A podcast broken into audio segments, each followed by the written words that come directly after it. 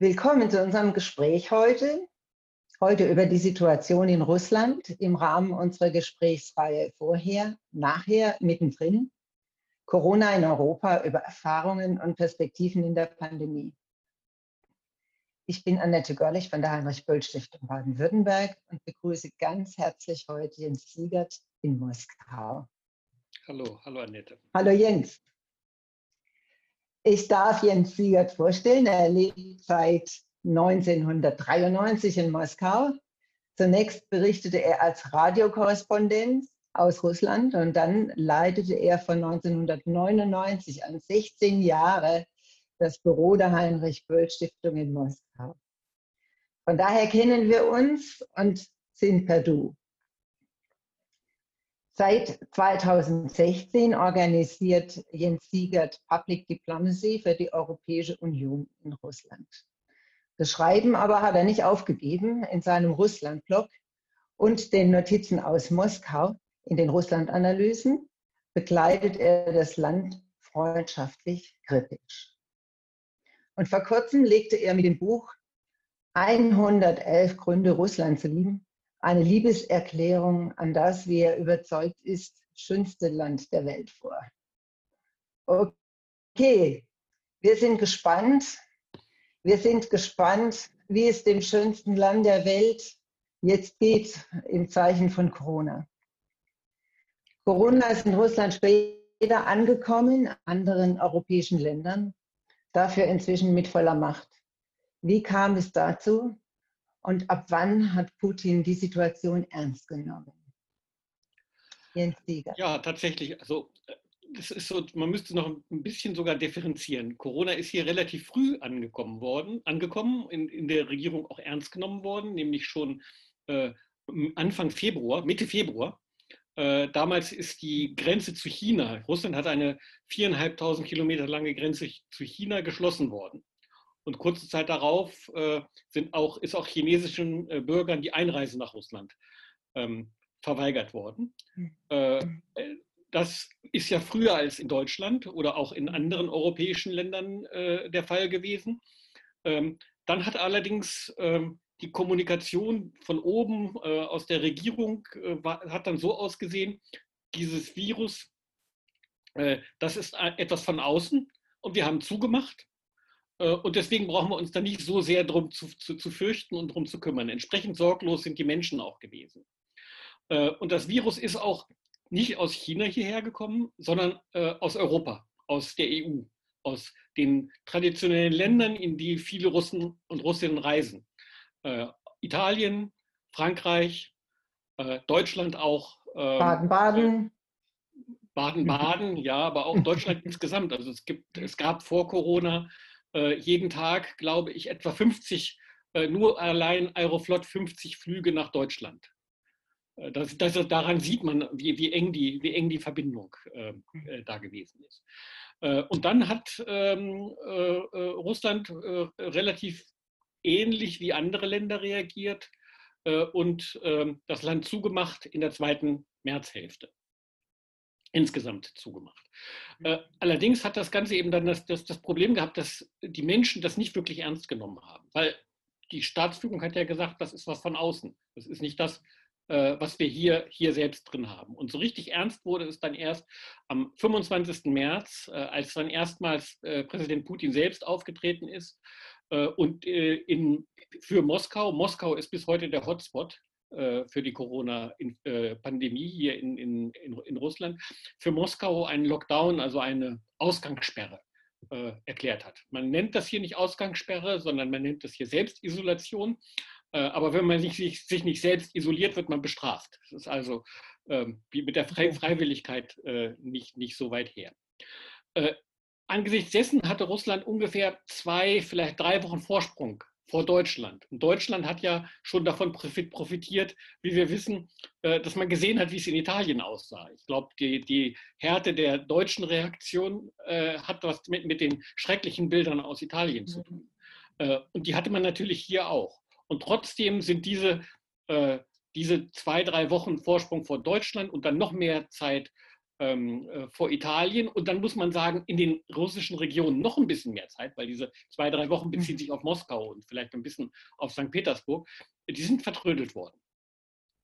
Wenn man sich die äh, Kurven anschaut, die Infektionskurven, dann sind die Infektionskur ist die Infektionskurve in Russland genauso gewesen wie in England, äh, wie in Italien, in Großbritannien, wie in Italien, wie in den USA. Ähm, mhm. es, also, es ist also nicht, nicht, nicht besser gewesen. Und inzwischen ist es das Land mit, äh, mit, mit den höchsten äh, Infektionszahlen, in absoluten Zahlen ge äh, gemessen. Ich glaube, nur die USA und Brasilien haben mehr Infizierte. Mhm. Die, die offiziell gezählten Infizierten. Und sie wachsen auch immer noch um 8.000, 9.000 im Moment jeden Tag. Bei gleichzeitig sehr geringen offiziellen oder vergleichsweise geringen offiziellen Todeszahlen. Insgesamt sind etwas mehr als 5000 Menschen nach offiziellen Angaben bisher hier in Russland gestorben. Ich, ich und nicht nur ich halte diese Angaben allerdings für ausgesprochen zweifelhaft. Mhm.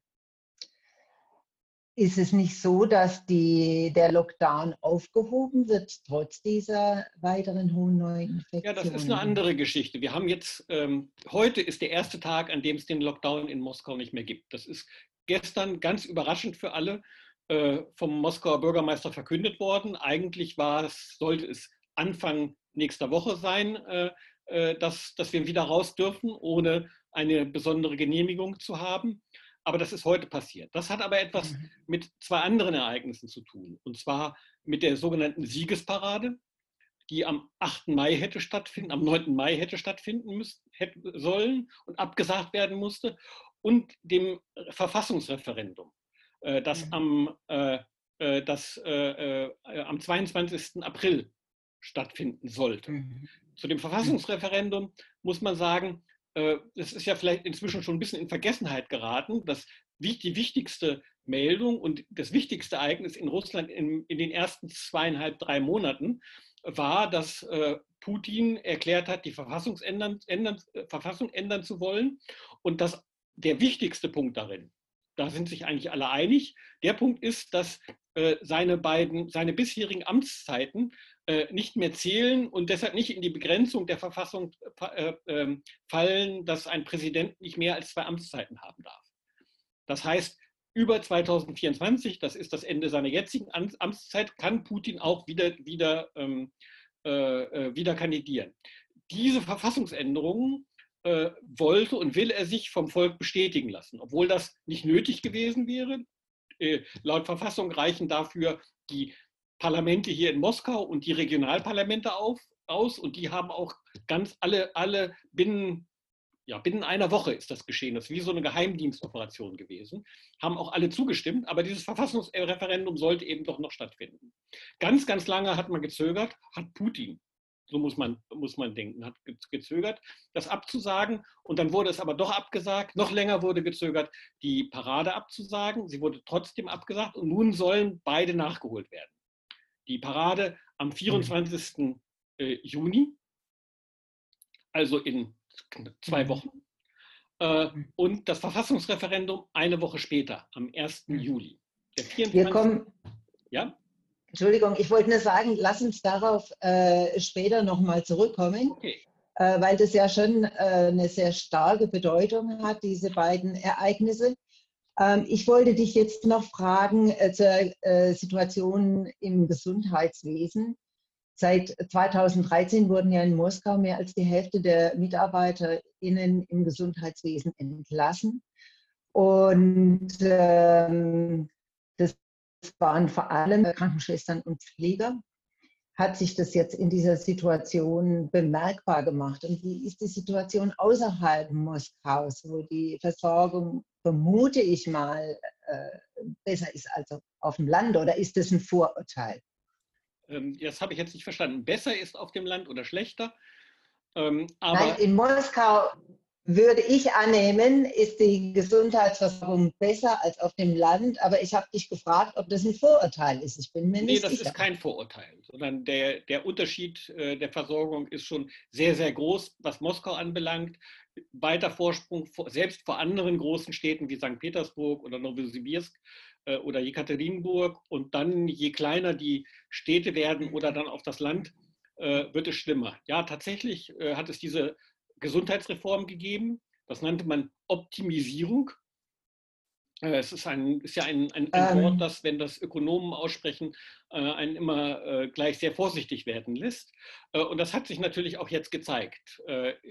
Die Situation in den Krankenhäusern äh, und in den Kliniken, hier in Moskau gibt es ja ähm, das äh, System von Polykliniken, also keine niedergelassenen Ärzte, sondern Polykliniken, die die Grundversorgung übernehmen, äh, mhm. die waren einfach schlecht ausgestattet. Und zwar sowohl mit Personal als auch mit Sachmitteln. Das heißt also, es hat über, mhm. sehr, sehr viele Berichte davon gegeben, vor allen Dingen über die sozialen Netzwerke. In den offiziellen Medien ist es unterdrückt worden darüber, dass es weder Masken gab noch Schutzkleidung, äh, ja. äh, teilweise nicht ausreichend äh, Reagenzgläser äh, und, und, und äh, Labormaterialien, um die Tests durchzuführen.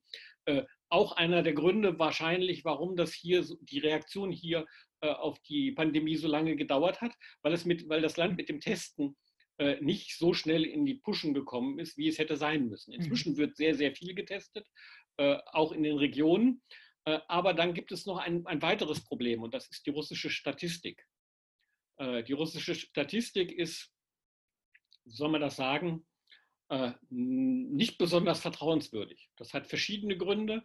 Einer der Gründe ist natürlich, dass sie sehr, sehr stark dem Staat unterstellt ist. Und ein anderer ist, dass es eine Tradition gibt, unten nicht keine schlechten Nachrichten zu produzieren und oben schlechte Nachrichten mhm. nicht durchzulassen. Ähm, hm. Das heißt, wir müssen davon ausgehen und ähm, alle Stichproben zeigen das auch, dass äh, die Zahlen, die wir haben, einfach nicht vertrauenswürdig sind, dass sie zu niedrig sind. Äh, und das hm. kommt, kommt wieder in die, in, die, in die, gleiche Sache hinein, äh, wenn den Leuten hier gesagt wird, ähm, es sterben gar nicht so viele Leute an Corona. Wie zum Beispiel, das wissen Sie auch, das steht, kommt auch in die Nachrichten in Italien oder in den USA, dann werden Sie natürlich auch unvorsichtiger. Wenn das Risiko nicht so groß ist, warum soll ich mich so vorsehen? Ja, dabei gab es ja Warnungen von Ärzten, Ärztinnen und Pflegern, die dann äh, unter mysteriösen Umständen vom Balkon gefallen sind. Ich nehme an, dass das auch in diesem Zusammenhang steht. Da kann man nur ähm, spekulieren. Äh, das, ja, genau. Das brauchen wir jetzt nicht. Aber, Fälle. Äh, oder vier. Ja. Ähm, das hört sich natürlich schon sehr verdächtig an. Äh, aber positiv behaupten, dass das direkt damit zusammenhängt, äh, kann ich natürlich nicht. Es ist aber auch trotzdem, trotz dieser Fälle, kein Problem, zumindest im Internet entsprechende Informationen, Videos zu finden, Videos von ganzen Krankenhausbelegschaften, die entweder gekündigt haben oder sich darüber beschweren äh, oder sich weigerten, ähm, äh, ihren Dienst zu tun, eben weil sie sich selbst nicht schützen, schützen konnten und natürlich dann auch gesagt haben, wenn wir uns selbst nicht schützen können, können wir auch unsere, unsere Patienten nicht schützen. Ja, weil wenn wir ähm, ja. Krankenhauspersonal infiziert sind, dann infizieren wir natürlich auch unsere Patienten. Es gibt auch viele Berichte ja. darüber, dass Menschen wahrscheinlich im Krankenhaus erst infiziert worden sind und noch nicht vorher. Ähm, also das äh, äh, darüber allerdings eben, wie gesagt, keine belastbare Statistik, sondern das ist mehr eben ein Eindruck von dem, was vor allen Dingen im Internet und in den sozialen Netzwerken berichtet wird. Ja.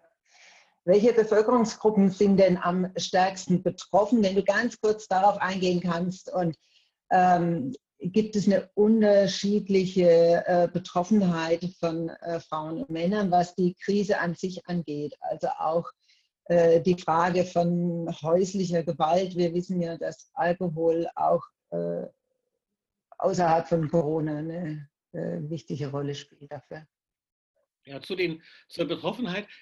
Ich habe vorhin ja schon mal gesagt, der Hotspot war und ist es immer noch, wenn auch mit abnehmender äh, Größe, war Moskau. Ähm, mhm. etwa die Hälfte der Corona-Toten sind Moskauer und Moskauerinnen. ähm, äh, ungefähr die Hälfte der, der Infizierten derjenigen, die infiziert waren, selbst, also wenn wir die noch reinnehmen, die inzwischen wieder gesundet sind, sind Moskauer und Moskauer gewesen. Das hat wahrscheinlich etwas äh, mit der Mobilität zu tun. Moskauer und Moskauerinnen sind diejenigen, äh, äh die äh, im Wesentlichen ins Ausland äh, fahr, flie fliegen und fahren äh, und die, das, die sich dort infiziert haben, die dann nach Hause gekommen sind und mhm. ihre Umgebung weiter, weiter, weiter infiziert haben muss allerdings auch da wiederum sagen, äh, wie vertrauenswürdig die Zahlen aus den russischen Regionen sind, äh, weiß ich nicht. Äh, Putin hat nach längerem Zögern den Gouverneuren der Regionen die Verantwortung für die jeweilige Corona-Bekämpfung übergeben. Und Verantwortung in Russland heißt auch immer, man wird nachher bestraft, wenn es dann nicht gut gegangen ist. Äh, das heißt also, äh, es gibt auch viele Berichte, äh, auch Dokumente, die das zeigen, immer wieder Dokumente, die das zeigen, dass die Zahlen, die aus den Regionen hier nach Moskau gegeben werden, dass die manipuliert sind. Aber grundsätzlich eher die Moskauer haben, sind, sind betroffen gewesen. Wenn wir das sozial mhm. oder ähm, vom, von, auf Altersgruppen beschränken, äh, die Durchschnitts-, das Durchschnittsalter der Corona-Toten, äh, nicht der Corona-Infizierten, sondern der Corona-Toten in Russland ist geringer äh, als in, in westlichen Staaten. Ähm, darüber gibt es aber nur Spekulationen, warum das so sein kann. Eine, eine kann sein, dass die, einfach die äh, Lebenserwartung hier geringer ist und das führt dazu, dass Menschen äh, eine schlechtere Gesundheit haben im gleichen Lebensalter wie Menschen dann in Deutschland zum Beispiel oder, oder in Italien. Ähm, dann gibt es einige Regionen, die besonders betroffen sind. Äh, da ist im Moment besonders hervorzurufen, äh, äh hervorzuheben äh, die Republik Dagestan am Kaspischen Meer im Nordkaukasus. Ähm, äh, die Gründe sind, sind jetzt schwer auszumachen. Äh, was wir gar nicht mhm. wissen, es gibt auch blinde Flecke, was wir gar nicht wirklich wissen, ist, wie sieht es in der Armee aus? Und wie sieht es vor allen Dingen im riesigen Gefängnissystem aus? Äh, da gibt es, gab es zu Anfang äh, die Behauptung, da gäbe es keine äh, Infizierten. Dann gab es Ende April, Anfang Mai Zahlen, die waren aber relativ gering. Also in russischen Gefängnissen sitzen etwas mehr als 600.000 Gefangene, plus das gesamte Gefängnispersonal natürlich noch, das noch dazugerechnet werden, werden muss. Und da gab es mhm. Zahlen von 400, 500 Infizierten.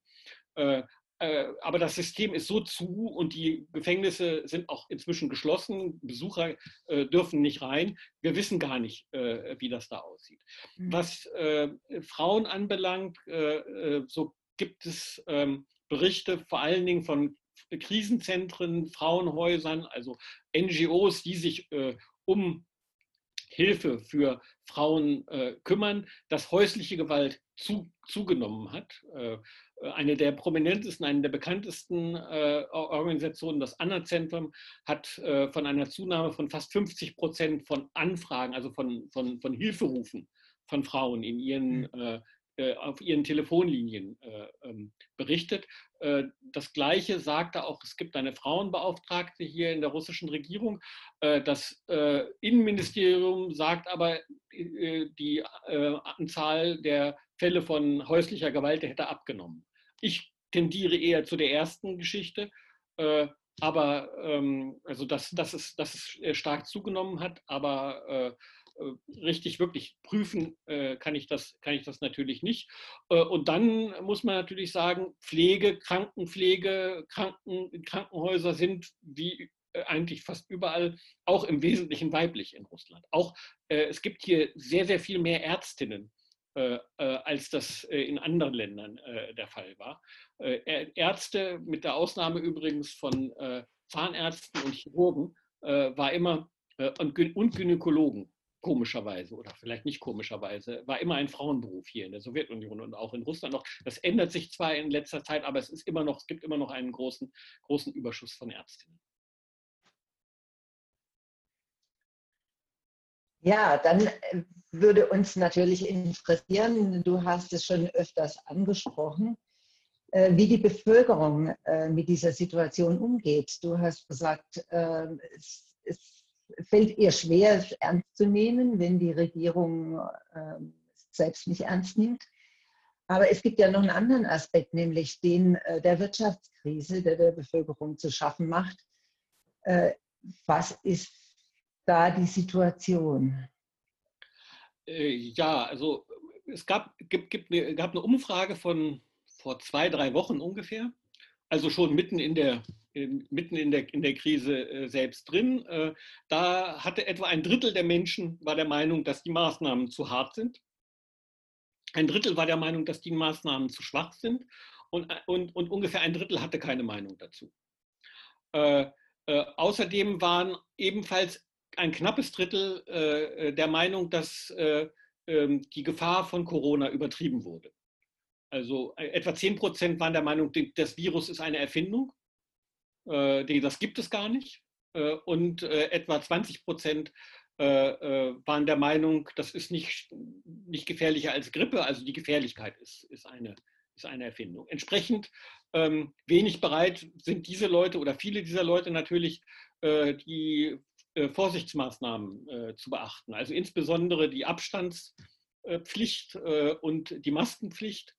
Oder hier in Moskau zum Beispiel ist es inzwischen vorgeschrieben, in öffentlichen Plätzen, wo es mehr Menschen gibt, auch Handschuhe zu tragen. Man kommt in Lebensmittelgeschäfte, in staatliche, ähm, äh, in staatliche ähm, Einrichtungen nicht mehr rein, äh, ohne Handschuhe und, und, eine Maske zu tragen.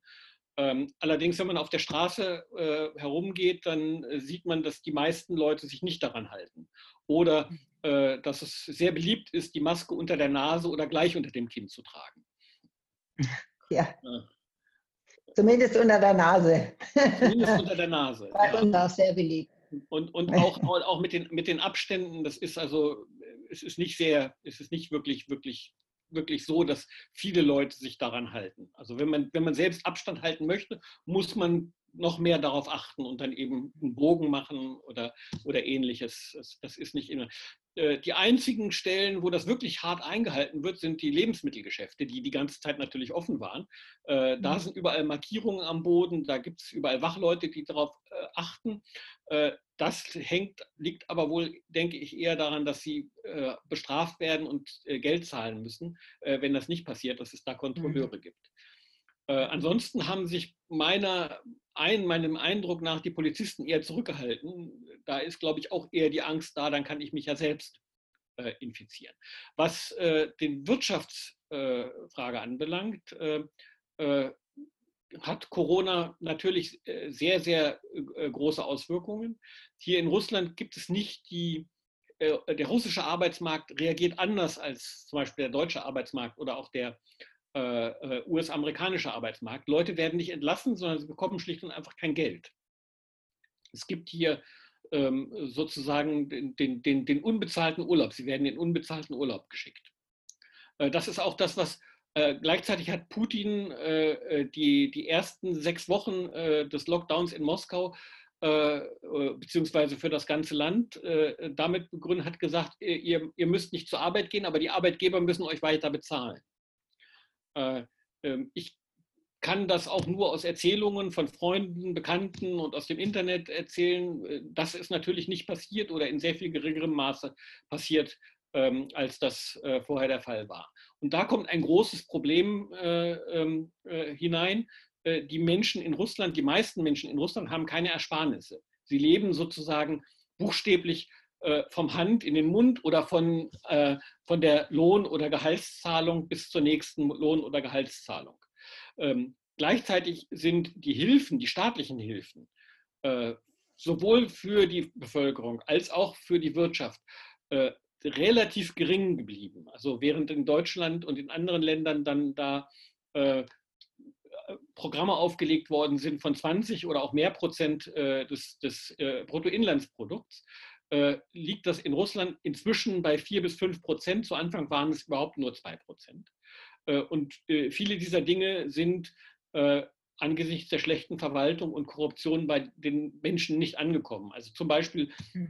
hat Putin dekretiert, dass alle Mitarbeiter in, ähm, in, in medizinischen Einrichtungen, in Krankenhäusern, dass sie eine Zulage bekommen. Äh, äh, dann ist lange Zeit nichts passiert. Dann äh, gab es Aufrufe im Internet, wir bekommen diese Zulage nicht.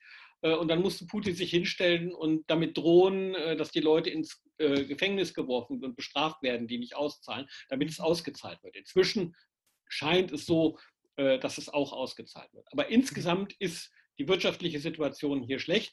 Da wo, wo noch hinzukommt, dass sich auf die Corona-Krise noch eine zweite Krise legt, beziehungsweise eine damit verbundene Krise legt, nämlich die des Ölpreises.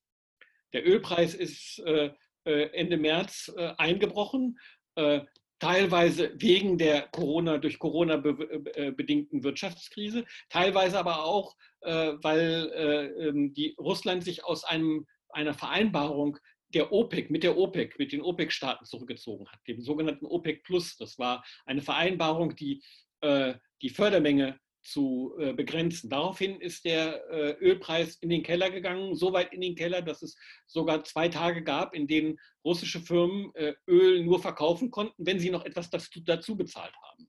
Mhm. Das ist inzwischen äh, wieder nicht mehr der Fall, aber das hat eine sehr, sehr große Auswirkung, Auswirkung auf den russischen Staatshaushalt. Ja, das kann man sich vorstellen. Und äh, welche Bedeutung hat das nun für die Machtstellung von Putin? Ähm, Putin es, es, gab hier nach 2014, nach der Krim-Annexion, äh, äh, eine, eine, so, einen sogenannten Krim-Konsens im Land. Das heißt, eine riesengroße Mehrheit äh, über 80 Prozent, teilweise bis 90 Prozent, fand das gut, dass die Krim annektiert wurde und hat, das, hat dieses, dieses positiv auf Putin bezogen. Putins Zustimmungsraten äh, waren von 2014 bis etwa 2018 äh, auf über 80 Prozent gewachsen. Das hatte er vorher nicht und das ist einfach fantastisch gewesen für ihn. Äh, seit 2018 äh, ist schon merkbar, dass dieser Konsens länger nicht mehr trägt. Seither sind die Zustimmungsraten von Putin langsam zwar, aber stetig gefallen. Das hat was damit zu tun, dass Russland sich seit 2013 schon vor äh, äh, der Krim-Annexion in einer tiefen Wirtschaftskrise befindet, aus der es nicht wirklich rausgekommen ist. Es gab in den letzten beiden Jahren vor 2019, 2018 ein kleines Wachstum wieder, aber nichts wirklich äh, nicht, nichts wirklich Bedeutendes. Und die Realeinkommen im Land sind gefallen. Äh, die Verfassungsänderungen, äh, die Putin Anfang des Jahres initiiert hat, haben sicherlich auch etwas damit zu tun. Nämlich, dass diese Zustimmung zurückgegangen ist, dass sich die politische Elite mehr und mehr darauf orientiert hat, 24 geht Putin und was machen wir dann? Äh, und diese Situation äh, mhm. hat Putin versucht zu durchbrechen, äh, eben dadurch zu, nicht zu sagen, ich bleibe bis 2024. Das hat er nicht gesagt, aber ich habe die Möglichkeit zu bleiben bis 2024. So, so dass heute die meisten, eigentlich fast alle, glauben, er bleibt auch bis äh, nach 2024. Dann kam Corona und Putin war ja wie auf dem falschen Fuß erwischt. Äh, sollte ja das Referendum geben, die Verfassung sollte geändert werden. Corona war nicht vorgesehen. Äh, und Putin verschwand fast. Äh, der, das Gesicht der, der, der russischen staatlichen Corona-Reaktion wurde der Moskauer Bürgermeister. Und Putin hat, ich habe das vorhin ja auch schon gesagt, den Gouverneuren beauftragt. Macht ihr das? Offenbar war man im Kreml der Meinung, da kann man nur mit verlieren mit den Corona-Maßnahmen. Und das sollte nicht auf Putin äh, äh, zurückfallen. Klappt hat das nicht wirklich. Äh, äh, Putin ist dann wieder zurückgekehrt, etwa Mitte April aufs äh, äh, Ende, Ende März, wie ich ja gesagt habe, aufs Fernsehen. Aber er wirkte ähm, in Videokonferenzen, als ob das erstens nicht sein, sein Medium ist und zweitens wirkte er distanziert, irgendwie uninteressiert. Und das hat sich ausgewirkt. Die Zustimmungszahlen sind weiter zurückgegangen. Und was vielleicht noch wichtiger ist, wir liegen jetzt bei 55 bis, bis 58 Prozent im Moment. Aber was vielleicht noch wichtiger ist, das Vertrauen in Putin ist gefallen. Und damit das Vertrauen in den Staat insgesamt auf 30 Prozent. Das hat es vorher noch nicht gegeben. Äh, und ich glaube, ähm, äh, dass äh, damit auch zu erklären ist, warum jetzt so hastig aufgemacht wird. Der Lockdown, die, die, die Ausgangssperren sind ausgesprochen unpopulär. Ähm, und die, diese, die ähm, Verfassungsänderungen sollen durchgestimmt werden. Ähm, das kann auch sein, dass man im Kreml denkt, im Herbst wird es noch schlimmer, weil äh, den Leuten geht es zwar schon schlecht wirtschaftlich, aber ich glaube, so in den Köpfen ist das noch nicht wirklich angekommen. Äh, deswegen soll das jetzt äh, äh, wahrscheinlich durchgestimmt werden. Dann gibt es danach die Parade, um die Stimmung ein bisschen, nein, erst die Parade, um die Stimmung zu, zu heben. Vorher war es andersherum. Parade, erst, die, ähm, erst das Referendum, dann die Parade. Jetzt kommt die Parade, um die Stimmung zu, zu heben und, und dann das Referendum. Und ja, dann werden wir sehen, wie es im Herbst weitergeht. Ja, spannend. Noch ein spannender Herbst. Jens ja. Siegert, ich danke, danke sehr herzlich äh, und schicke viele Grüße nach Moskau. Es war wie immer, wenn man sich mit dir unterhalten darf, hochinteressant. Viele Grüße nach Moskau. Danke, danke, bitte. Bitte, bitte, danke. Ich darf jetzt noch sagen, dieses Gespräch äh, kann man auch später noch auf YouTube anhören. Mhm. Und äh, auch andere dieser Reihe. Das nächste Gespräch wird am Mittwoch, den 24. Juni sein, um 19 Uhr, über die Situation in Spanien. Und das führt mein Kollege Andreas Baumer mit Stefan Mayer in Madrid. Also nochmal herzlichen Dank und auf Wiedersehen und Wiederhören. Bis dann. Tschüss. Tschüss.